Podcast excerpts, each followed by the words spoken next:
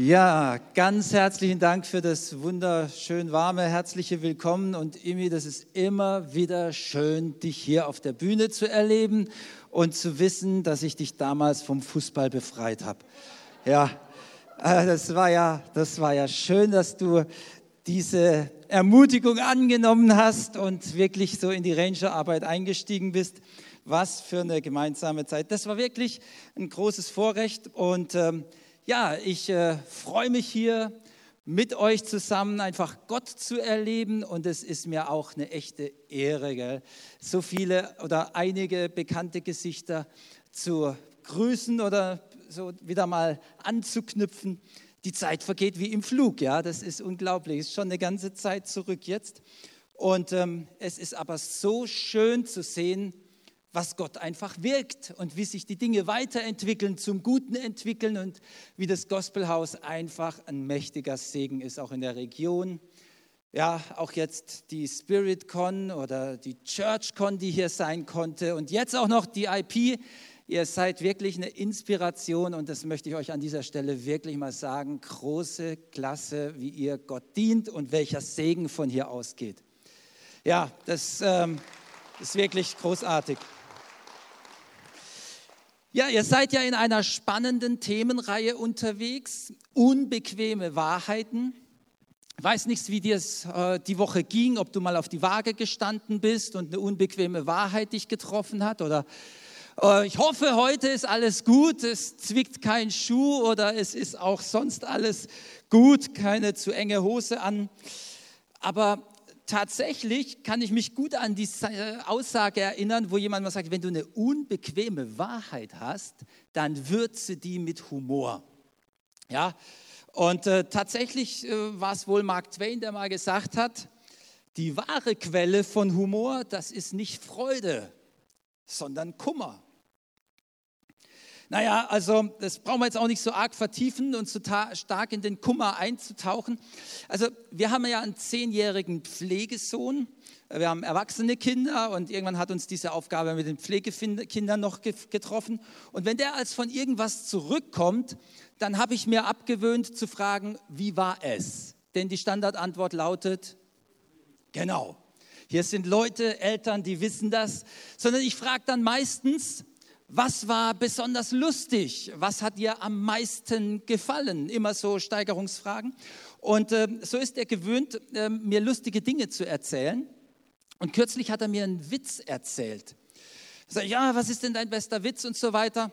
Und dann sagt er mir, ja, also eine Maus ging ins Kino. Eigentlich könnte man hier schon aufhören, oder? Ja, also sie ging ins Kino und kurz bevor der Hauptfilm begann, da setzte sich unmittelbar vor die Maus ein Elefant. Die Maus wurde stinksauer, spritzt auf, geht zwei Reihen nach vorne und zischt den Elefant an. So, jetzt siehst du mal, wie das ist, wenn sich jemand direkt vor dich setzt. Ja, ja also wir könnten hier jetzt anknüpfen, vermutlich den einen oder anderen humorvolle Einlage machen. Aber das Wunderbare ist, dass ähm, Jesus auch Freude und Kummer zusammenbringt. Und so habe ich diese Predigt heute überschrieben mit Deine Transformation zur Freude. Und ähm, das ist nämlich das, der Kern des Evangeliums, ist ja die Transformation dass Jesus in der Lage ist, alles neu zu machen, dass er in der Lage ist, mich neu zu machen, dass er in der Lage ist, die Situation zu verändern und neu zu machen, dass er in der Lage ist, die ganze Welt erneut zu erneuern und dass wir auf einen neuen Himmel und eine neue Erde blicken. Freut euch darauf. Also, ich bin darüber begeistert.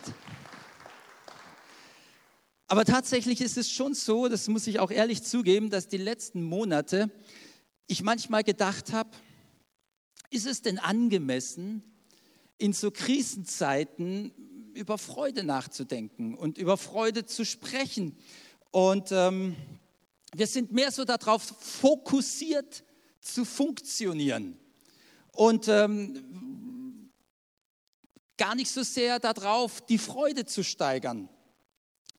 Und tatsächlich ist es so, ich habe dann aber gemerkt, wir brauchen es. Wir brauchen diese Kraft, der Freude, um überhaupt zu funktionieren. Und deswegen ist es wichtig, darüber nachzudenken. Und Jesus selbst, er hat seinen Jüngern, genau mit seinen Jüngern auch über diese Transformation gesprochen. Und da will ich euch gern mit hineinnehmen in das Johannesevangelium, Kapitel 16, Vers 20. Das sagt Jesus folgendes. Er sagt, wahrlich, wahrlich. Und das war dann immer ganz wichtig, wenn er zweimal wiederholt hat.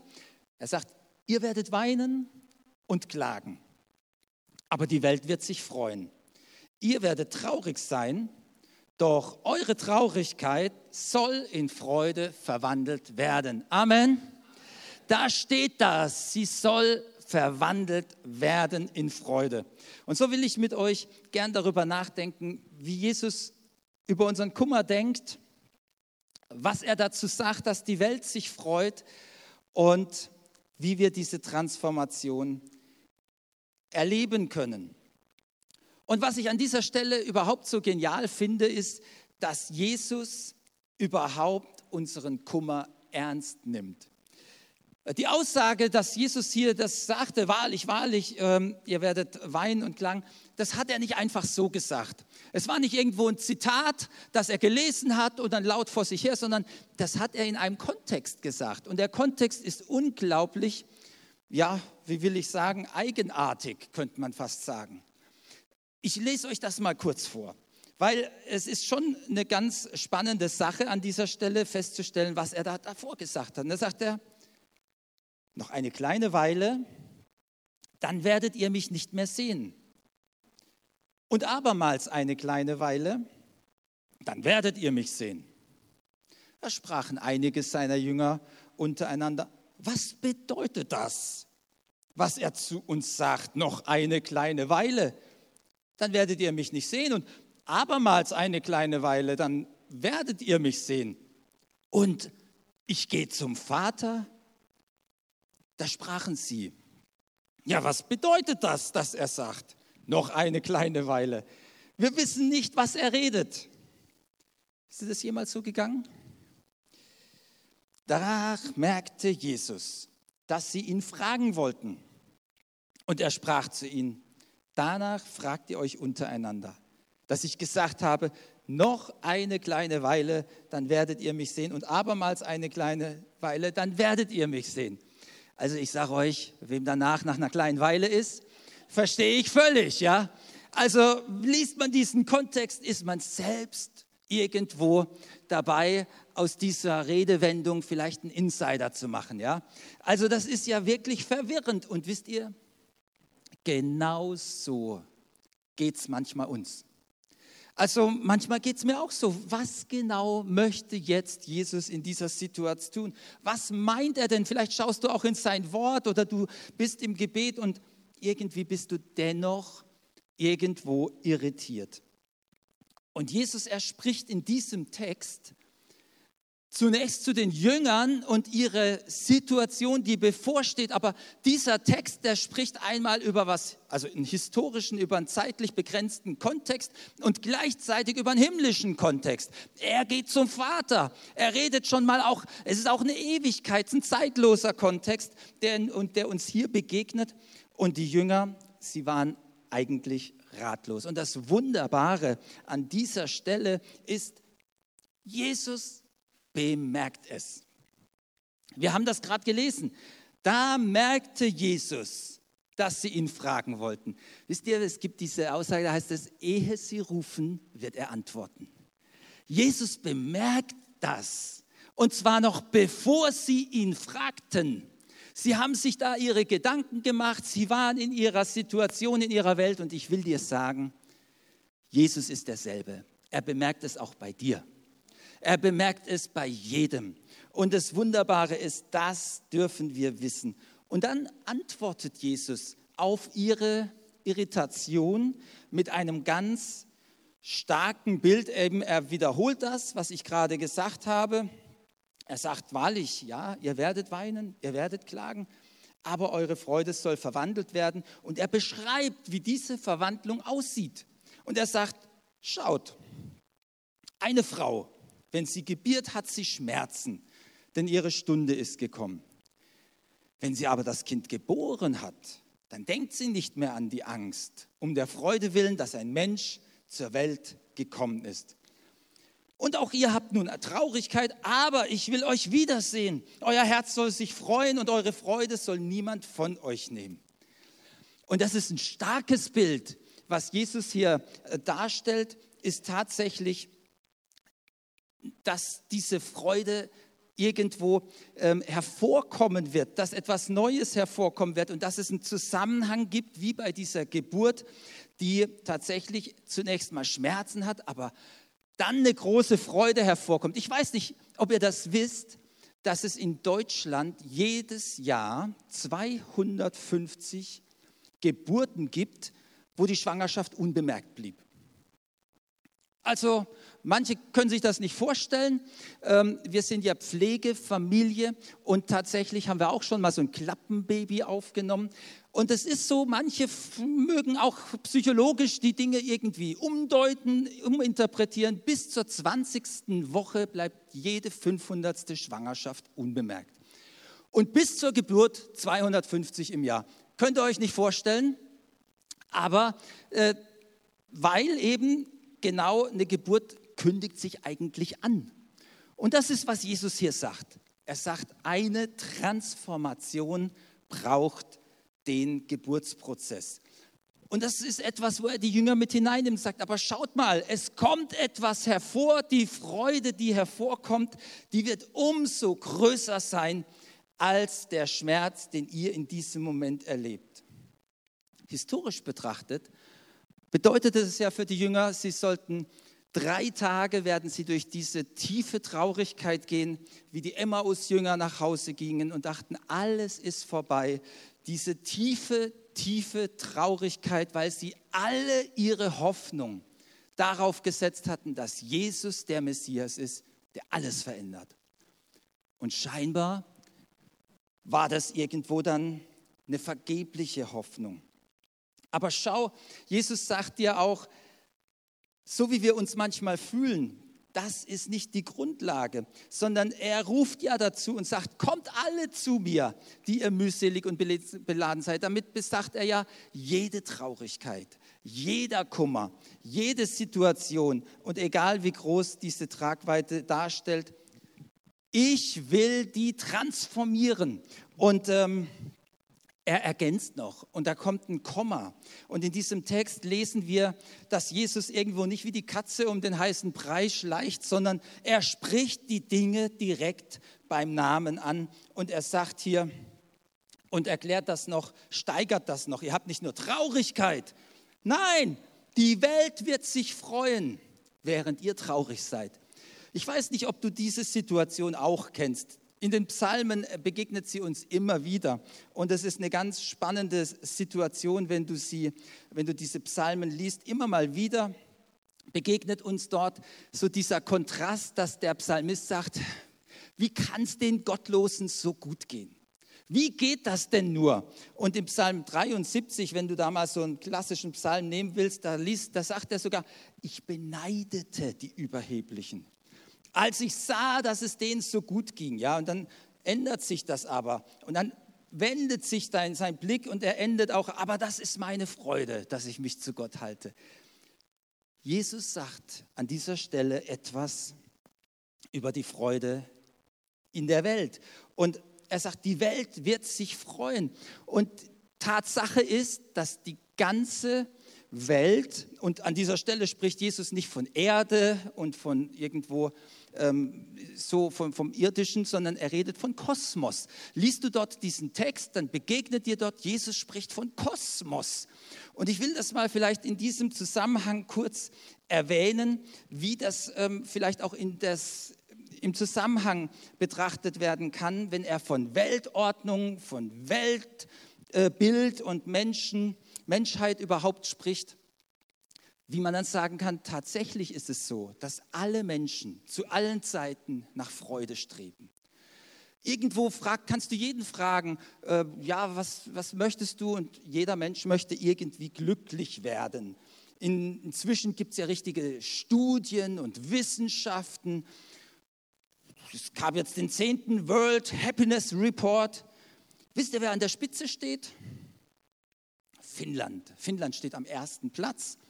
Deutschland ist ähm, abgerutscht von Platz 7 auf Platz 14. Ein Grund auszuwandern nach Finnland, oder? Ja, naja. Weißt du was, du nimmst dich aber mit. Ja. Aber es gibt so, ich möchte mal heute auf zwei Wege kurz eingehen. Es gibt zwei grundsätzliche Wege. Äh, viele Wege gibt es, um Freude zu suchen und auch um diese Erfüllung zu suchen. Auf zwei möchte ich kurz eingehen. Und zwar den antiken Weg und den modernen Weg. Und tatsächlich ist es so, als Jesus zu seinen Jüngern diese Worte sprach, da haben diese Menschen damals in einer Zeit gelebt, da hat dieses, man sagt dazu, geozentrische Weltbild, das hat so diese, die Denkmeinung geprägt. Die Erde war der Mittelpunkt und alles andere dreht sich drumherum. Ja, ich habe hier ein Bild dabei, also das geozentrische Weltbild. Und die Universalgelehrten, wie so ein Aristoteles oder Epikur und andere Philosophen, das waren ja Universalgelehrten, die haben dann dazu gesagt, sagen jetzt, schaut, alles hat seinen Platz. Die Erde hat ihren Platz und du sollst auch deinen Platz einnehmen. Der König hat seinen Platz und der Priester seinen Platz und das arbeitende Volk hat seinen Platz. Alles Nimm den Platz ein und sei zufrieden. Es gibt nicht mehr. Wenn du nach mehr suchst, du findest es nicht. Verabschiede dich von dem Gedanken und sei gelassen. Also Epikur oder die Stoiker, die haben das so getan, dass sie keine Erwartung an die Welt richteten. Mitunter hat sich das in Armut ausgedrückt. Da gab es auch das Sprichwort, dass man da sagte über die Stoiker, ich sehe durch die Löcher deines Mantels dein Stolz. Denn diese Leute, die, die, die, die Stoiker, die Epikureer, sie waren sehr arrogant, hochnäsig, sarkastisch, zynisch. Das kann man werden. Man kann das werden, auch wenn man sich da so verabschiedet von jeglicher Erwartung an, die, an, an, an das Schöne im Leben und sagt, ich habe keine Erwartung. Ich habe abgeschlossen. Vielleicht kennst du Menschen, die sagen, ich habe abgeschlossen. Ich habe keine Erwartung mehr. Für mich ist es durch. Und sie töten damit so das Menschliche. Aber dieses Abgeschlossensein, diese Balance zu finden, gibt es auch heute noch in Formen wie zum Beispiel im Buddhismus, so Gleichgültigkeit, also Harmonie suchen, loslassen. Okay, aber es gibt auch den modernen Weg und der ist exakt das Gegenteil. Ja, wir haben da, irgendwann hat ja das das Weltbild, wo die Sonne als Mittelpunkt definiert wurde und man sagte, nein, nein, nein, nicht die Sonne dreht sich um die Erde, sondern die Erde dreht sich um die Sonne. Und das war schon schwierig genug, aber das war ja nur eine Zwischenphase, bis man da hinging und feststellte, aber die Sonne ist auch nicht der Mittelpunkt des Universums. Einstein hat dann festgestellt, alles ist irgendwie relativ, ja. Wir sind ja nur eine Milchstraße, eine Galaxie unter vielen Galaxien in einem Universum und das Universum, das dehnt sich irgendwie aus, es gibt keinen Mittelpunkt, es gibt keine Orientierung. Und so hat sich das auch da ausgewirkt und es ist schon auch die Frage, wie wirkt sich das auch aus auf unseren Stand in der Welt? Und ich möchte uns da ein Zitat mal vorlesen, das sehr modern ist. Das geht nämlich genau andersrum. Das heißt nicht füge dich, sondern es heißt füge dich niemals. Geh und verwirkliche dich. Howard Truman, der hat das so formuliert und sagte, frage nicht, was die Welt braucht. Frag dich selbst, was dich lebendig macht. Und geh und tu das, denn was die Welt braucht, das sind Leute, die lebendig geworden sind. Ja, viele Menschen finden das toll. Aber genau das führt eigentlich auch in eine Situation, die jeden Menschen eigentlich unter Druck bringt.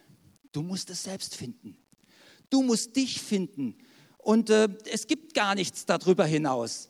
Manche beschreiben das so, die Menschen sitzen im Gefängnis ihrer Interessen. Es sind nur noch die Interessen, die ihr Inneres gefangen halten. Und du suchst alles nur im Rahmen deiner Interessen. Und du suchst vielleicht es im Hausbau. Und ich frage mich mal heute, worauf wollen Menschen in unserer Zeit noch hoffen? Neuigkeiten, Neuerungen, die gibt es vielleicht nicht so richtig abzusehen. Ein neues Haus kann man sich nicht mehr leisten. Will man sich auf die Wissenschaft berufen? Will man sich auf die Politik berufen? Ich frage mich, worauf wollen Menschen heute ihre Hoffnung setzen? Wer sich allein auf das Hier und Jetzt reduziert, lebt extrem zerbrechlich. Lebt extrem zerbrechlich. Und es war nicht nur YouTube, die damals gesungen haben, I still haven't found what I'm looking for. Und das singen sie ja in ihrem Album Joshua Tree. Ich war auf Bergen, ich hatte Partnerschaften, ich habe hier dies erlebt und jenes erlebt. Aber ich habe nicht gefunden, was ich gesucht habe. Manche Menschen haben das Unglück, dass sie ihr ganzes Leben lang im Hamsterrad den Dingen hinterherlaufen und ihnen bleibt noch die Hoffnung, sie könnten es ja finden. Andere erleben, dass sich die Dinge erfüllen, die sie sich zum Ziel setzen und dann stellen sie fest, ich habe vielleicht einen Wettkampf gewonnen, ich war vielleicht bei Olympia, ich habe vielleicht mein Haus gebaut, ich habe jetzt eine Familie, aber irgendwie, ich bin unzufrieden. Kennt es irgendjemand von irgendjemandem?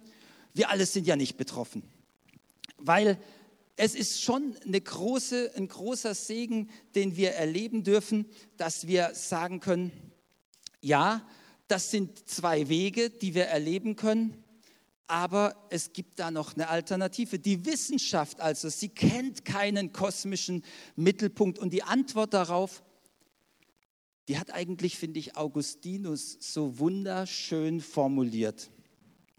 Er sagt, wir lieben Dinge, die wir nicht lieben sollten.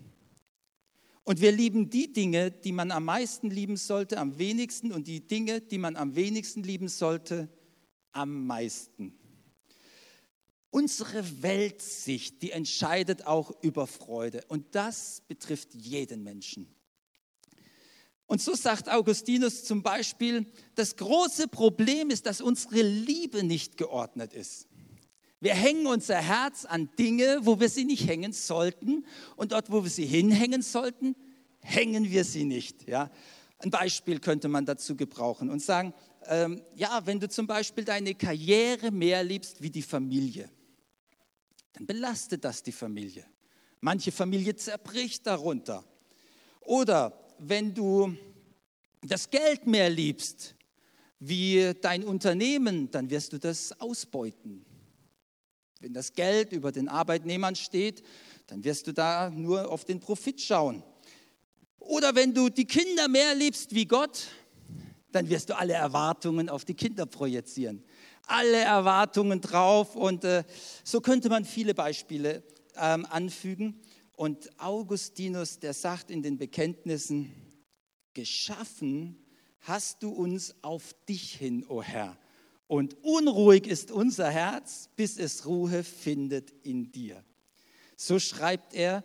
Und das ist nichts anderes, als wenn wir Johannes im ersten Johannesbrief lesen, Kapitel 2, Vers 15. Da sagt er, liebt nicht diese Welt und hängt euer Herz nicht an irgendetwas, das zu dieser Welt gehört. Denn wer die Welt liebt, der kann nicht zugleich Gott, den Vater, lieben. Und das ist so eine Aussage, wo wir feststellen, wenn Menschen ihre Identität an dem festmachen, was ihren Interessen und dem Hier und Jetzt entspricht, ist es brutal zerbrechlich, weil vergänglich. Wenn wir aber unsere Liebe sortieren und das tun, was Jesus sagt, Jesus sagt, schaut, ähm, ich will euch wiedersehen, bleibt mit mir im Blickkontakt dann werden wir die Ordnung anders äh, definieren. Und dann sagt er noch weiter, diese Verse, die wir vorhin gelesen haben, in dem Kontext im 16. Äh, Kapitel des Johannesevangeliums, da sagt er, und an jenem Tag, da werdet ihr mich nichts fragen. Wahrlich, ich sag euch, wenn ihr den Vater um etwas bitten werdet in meinem Namen, er wird's euch geben. Ja, bisher habt ihr um nichts gebeten in meinem Namen. Bittet, so werdet ihr nehmen, dass eure Freude vollkommen sei. Und das ist der Weg der Transformation. Wir bleiben im Blickkontakt mit Jesus. Wisst ihr, Jesus ist tatsächlich der Mittelpunkt des Universums. Die Bibel redet davon, sie sagt, er ist der Anfang und das Ende. Und alle Dinge sind zu ihm ausgerichtet. Habt ihr dazu ein Amen? Er ist der Schöpfer und er hält die ganze Welt in seiner Hand. Und wenn die Wissenschaft sagt, oh, wir finden keinen Mittelpunkt, wir kennen einen Mittelpunkt. Und wenn wir unsere Liebe ausrichten und im Blickkontakt mit Jesus sein werden und da unterwegs sind, dann können wir Folgendes tun. Unsere Erwartung ist nicht auf das Irdische begrenzt. Unser Inneres verbindet sich mit dem Ewigen. Und diese Verbindung führt dazu, dass wir auch unsere Erwartung dort anknüpfen. Bittet, nennt das die Bibel. Beten, nennt das die Bibel. Bittet, so werdet ihr nehmen und eure Freude wird vollkommen sein.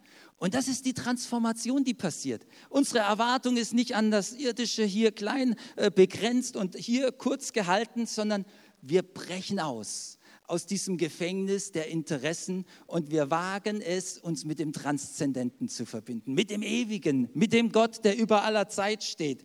Und wisst ihr, das ist etwas Wunderbares, dass wir diese Zusage haben, im Blickkontakt zu bleiben, unsere Erwartungen nicht irgendwo zu reduzieren wie der antike Weg und auch nicht uns zu verlaufen und so fragil zu sein wie der moderne Weg. Und tatsächlich ist der moderne Weg heute noch zerbrechlicher wie die Antike. Man sagt ja heute, naja, also die Menschen der Antike, die hatten mehr Leid zu ertragen, aber sie haben das besser ertragen. Heute ist das ein großes Problem für die Menschen, mit Leid umzugehen. Aber wisst ihr, wir haben tatsächlich so eine herrliche Perspektive. Unser Kummer und unsere ja, Tränen, die werden transformiert. Wir haben diese Perspektive, dass Jesus sagt, eure Traurigkeit wird verwandelt werden. Und diese Verwandlung, die erleben wir hier schon. Aber vollständig werden wir sie mal erleben, wenn er wiederkommt. Und das ist so eine herrliche Perspektive und es ist so ein großer Unterschied, ob ich diese Hoffnung in meinem Leben habe oder ob ich ohne diese Hoffnung lebe. Und deswegen sagt Jesus, das habe ich zu euch geredet, damit ihr Frieden habt. In der Welt habt ihr Angst, aber seid getrost, ich habe die Welt überwunden. Wisst ihr, wir brauchen die Kraft der Freude, um richtig zu funktionieren. Und als so diese Pandemiephase so richtig losging, da habe ich damals so ähm, ja einen Gedanken aufgegriffen und wir haben oder ja habe da so Bibellesepläne mitformuliert und ich habe gedacht, ich bringe euch einen mit. Äh, muss mal fragen, kennt jemand YouVersion? Ich sehe ein paar Hände. Hat jemand ein Smartphone?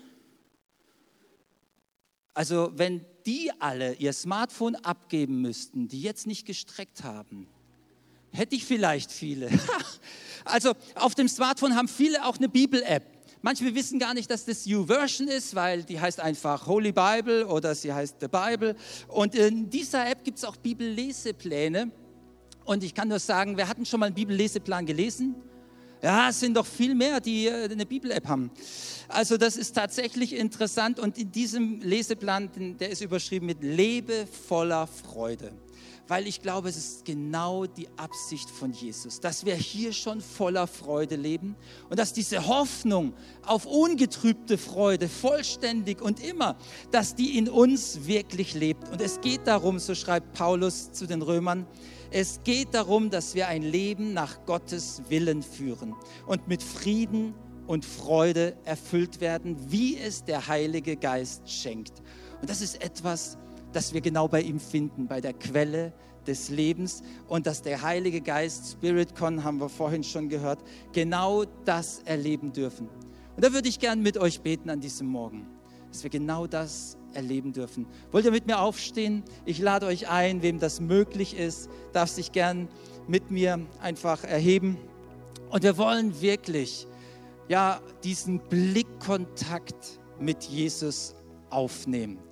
Und vielleicht hast du auch Erwartungen in deinem Herzen, die sich mit einem gewissen Schmerz verbinden, wo du schon viele Jahre wartest oder wo du sagst, das verdränge ich lieber, das will ich zurückhalten oder du hast dich auch in manchen Dingen verlaufen. Bring deine Erwartung an diesem Morgen direkt zu Jesus. Bring sie direkt zu Jesus. Er will, dass du wirklich voller Freude bist. Und ich möchte uns einladen, dass wir für einen Moment die Augen geschlossen halten. Und ich möchte diesen Gottesdienst nicht vorbeigehen lassen, um auch eine Gelegenheit zu geben. Jemandem, der sagt, ich möchte diese Verbindung zu Jesus, der sagt, er sieht mich, er bemerkt mich. Zu dem möchte ich eine Verbindung herstellen. Bisher ist er noch nicht so Herr in meinem Leben, aber ich will diesen Jesus, dem will ich begegnen. Ich will diese Beziehung zu ihm. Und dir möchte ich ein Gebet anbieten. Und ich bitte dich, wenn du da bist und du möchtest das heute für dich zu einem persönlichen Gebet machen, dann lass mich doch noch mal kurz deine Hand sehen. Heb doch mal kurz deine Hand, damit ich sehen darf, für wen ich dieses Gebet mitsprechen darf. Dankeschön. Dankeschön. Ich spreche das uns kurz vor und die Gemeinde, wir dürfen das gemeinsam unterstützend mitbeten. Du kannst einfach mitbeten. Herr Jesus, Herr Jesus, ich danke dir, dass du mich siehst. Ich danke dir, dass du mich siehst. Ich komme zu dir, wie ich bin. Ich komme zu dir, wie ich bin. Und ich bitte dich, dass du meine Schuld vergibst. Und ich bitte dich, dass du meine Schuld vergibst. Du sollst der Herr in meinem Leben sein. Du sollst der Herr in meinem Leben sein. Ich will dir folgen. Ich will dir folgen. Amen. So ein einfaches Gebet, weißt du, der ganze Himmel freut sich, wo du mit Jesus connectest.